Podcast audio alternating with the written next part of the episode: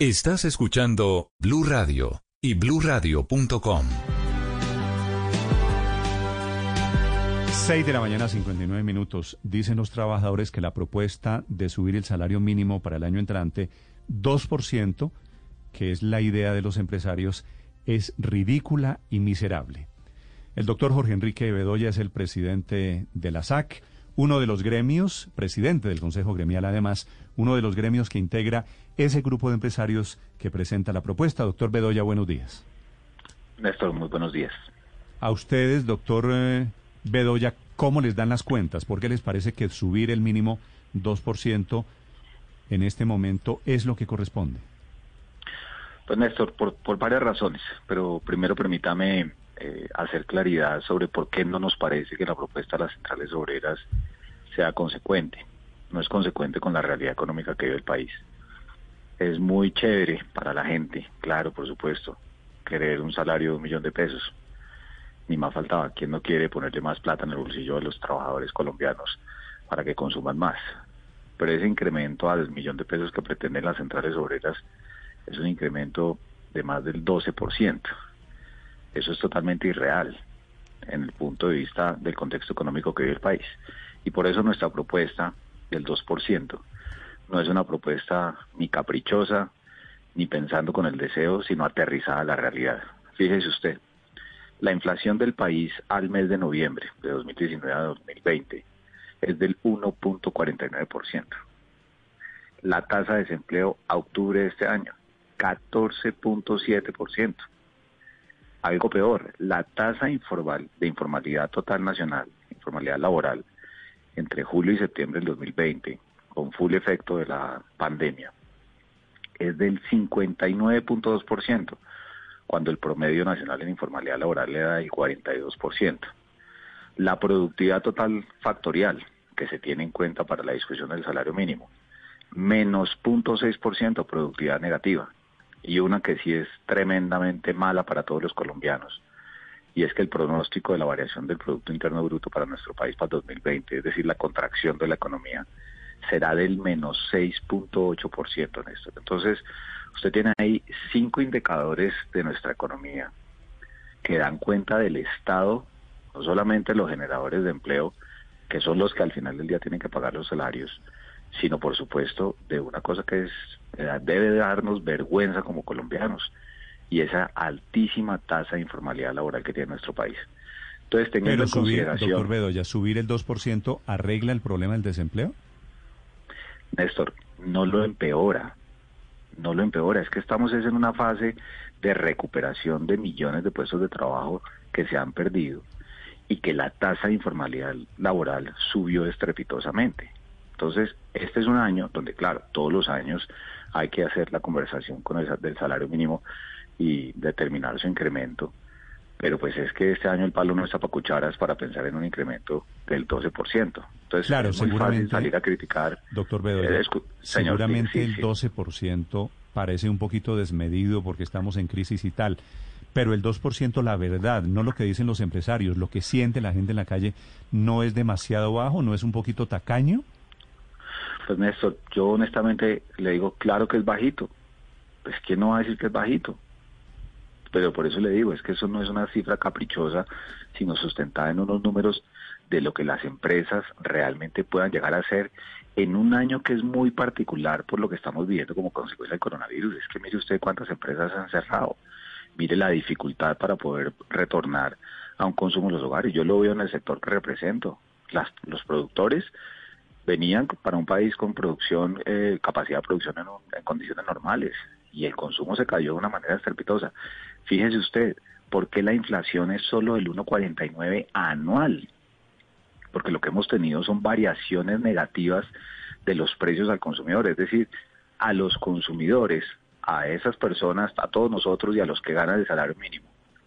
Los precios les han bajado. En el caso de los alimentos, Néstor, desde el mes de junio hasta el mes de eh, octubre, inclusive, la inflación de alimentos fue negativa todos los meses y en el mes de noviembre fue del punto 06. Entonces, cuando usted va a subir el salario mínimo, determinar el salario mínimo, pues ni más faltaba, tiene que tener en consideración estas cifras. Entonces, claro, yo entiendo, sí, a la gente le suena que es muy poquito y que no va a decir que, que, no es poquito, por supuesto, pero es que en esto no es que uno quiera eh, decir vamos a incrementar el salario mínimo para generar eh, mayor ingreso a los colombianos, pero sin ninguna referencia de lo que es el estado actual de nuestra economía.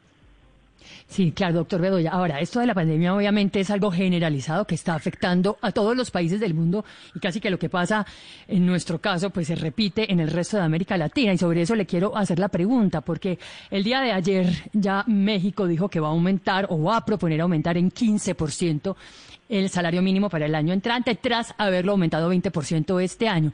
¿Qué hace que los mexicanos sí puedan tener esos aumentos y nosotros no?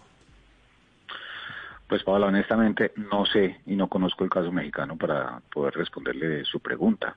Habrá que ver allá si las tasas de desempleo y las tasas de informalidad laboral, pues evidentemente son sustancialmente inferiores o superiores a lo que tenemos en Colombia. Pero es que yo creo que la discusión en nuestro país también tiene que ir de la mano de dejar de ver al empresario como un bandido, como un malo que no quiere pagar mejores salarios. Yo le, perdóneme que ponga el ejemplo con una empresa como la de ustedes.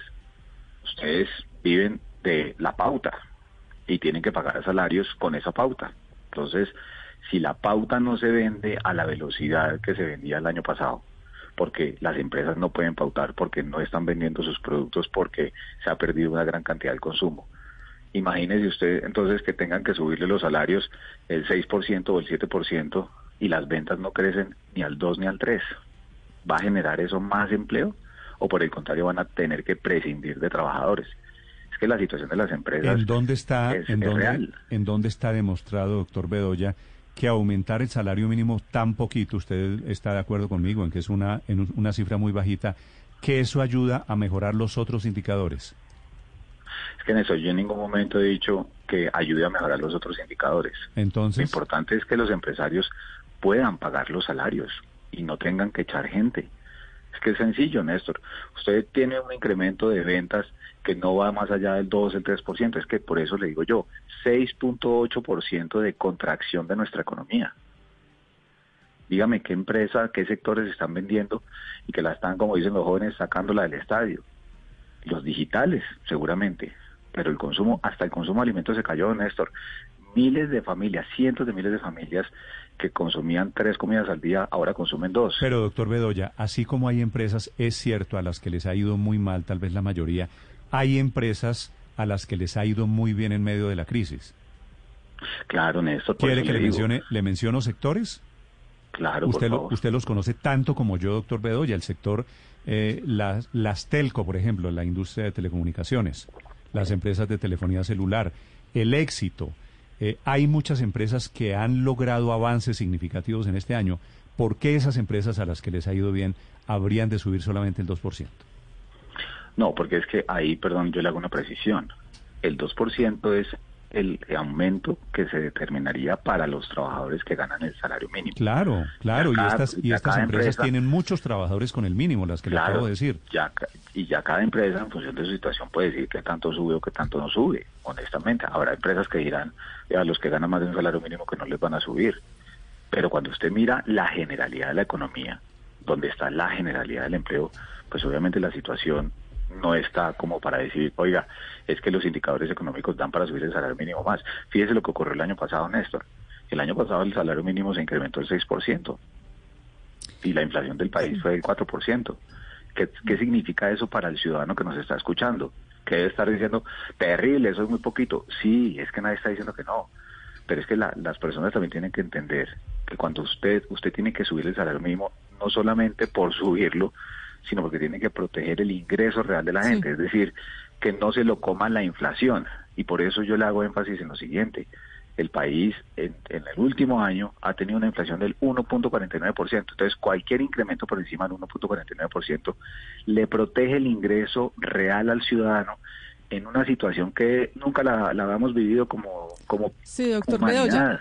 Pero justamente surgía eh, en estos días una propuesta de que ¿por qué no se fija un salario mínimo, un alza del salario mínimo hasta junio y esperar a ver qué pasa en el primer semestre, a ver si cambian mucho los indicadores con los cuales se está haciendo hoy el cálculo de, de este aumento. ¿Usted estaría de acuerdo, ustedes los empresarios estarían de acuerdo con, con esta sugerencia?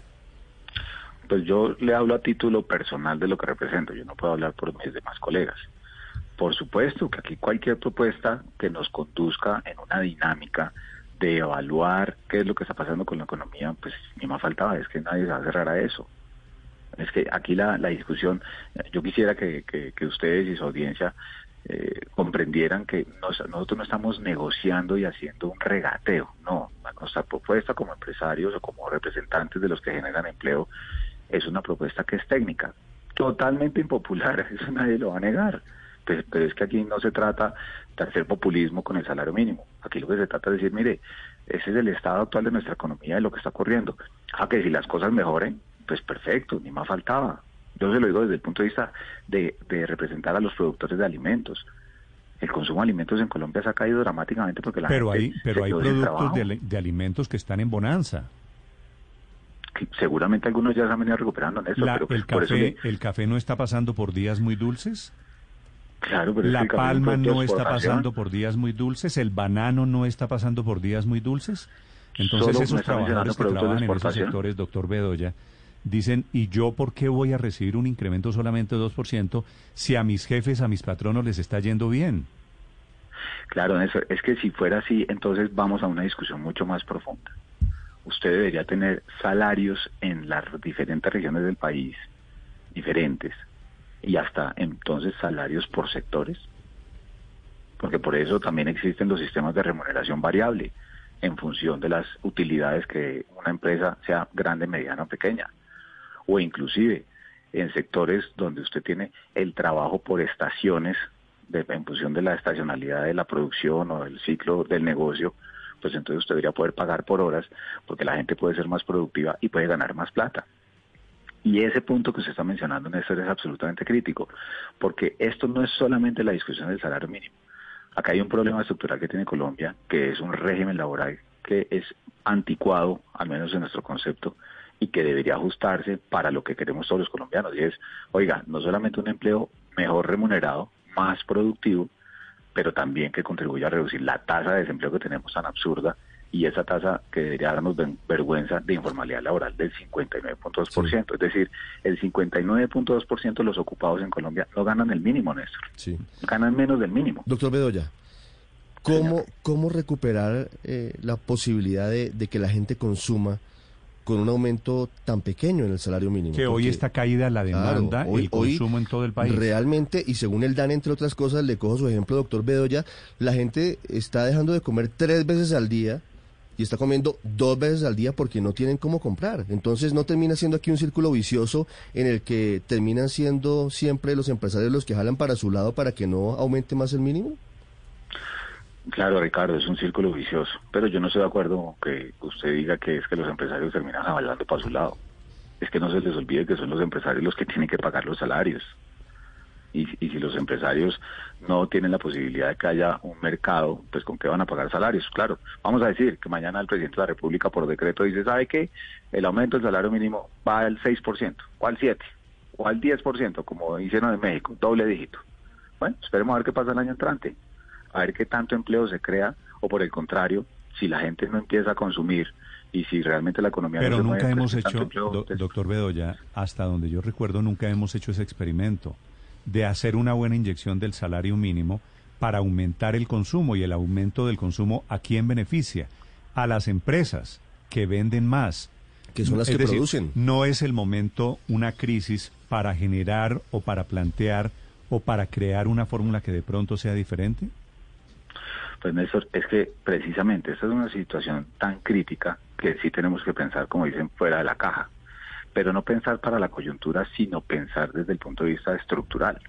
Por ejemplo, cuando usted mira lo que es eh, la configuración de un salario mínimo, que hoy son 877 mil pesos, más el subsidio de transporte que son 102 mil, hallamos en 980 mil pesos, cuando usted le empieza a sumar toda la carga prestacional, eso le termina arrojando un valor de 1.425.910 pesos. De lo de, y esa carga prestacional es el 62.4% del salario. Sí, pero Entonces, pero, pero la idea del 2% de ustedes es sobre el mínimo, que son los 877. Claro, es pero decir, permítame, yo- sería, pero- sería si- 2% de 877, son mal contados Claro. 17 mil pesos. Claro, pero es que le estoy tratando de responder lo que me preguntó anteriormente. Entonces, Sí. cuando usted mira ese salario, que la carga prestacional, que es lo que al final del día termina en, en mayor medida en el empleador, eh, vamos a decir esa cifra que es total del cálculo, 1.425.000 pesos. Entonces uno dice, bueno, y no vemos en la forma de pagar el salario. Estamos de acuerdo que lo que tiene que tener la gente en, en el bolsillo es más plata. Entonces, demos la discusión sobre el tema de los parafiscales, demos la discusión sobre otros factores que hacen parte de, esa carga prestacional para que la gente tenga más caja en el, en el bolsillo y, y los costos laborales entonces sean menores, pero la gente tenga mayor ingreso. Esas son las discusiones que hay que dar. Yo estoy de acuerdo con usted. Y por eso nosotros, desde el punto de vista de los generadores de empleo, siempre hemos dicho, ojo señores centrales obreras, ojo gobierno, aquí lo que necesita el país es una repensar el régimen laboral precisamente para lo que usted está diciendo, que la gente tenga más plata en el bolsillo, que los costos laborales no sean Mm. tan altos, costos laborales no me lo entienda la remuneración al trabajador, Sí. sino el costo laboral asociado a estos temas prestacionales y de tal manera, entonces hay gente que dice, no, es que eso es flexibilizar y precarizar el salario. No, señores, entonces hay gente a lo que nada le sirve, porque aquí lo que estamos pensando es cómo la gente gana más pero el empleador también entonces tiene una situación que le puede resultar en un efecto multiplicador de generar más empleo o de crecimiento inclusive. Pero esa discusión en Colombia nadie, la da por una razón, porque es impopular. Y es más fácil entonces decir, subamos el salario el 12%, reduzcamos la jornada laboral 8 horas, porque claro, ¿quién no quiere todas esas cosas, Néstor? Pero pues pregúntele a los que tienen que pagar eso. Es el presidente de la SAC, la Sociedad de Agricultores de Colombia, integrante del Consejo Gremial de Colombia, hablando de la muy, efectivamente, usted tiene razón, doctor Bedoya, impopular, controvertida propuesta de aumentar el mínimo para el año entrante 2%.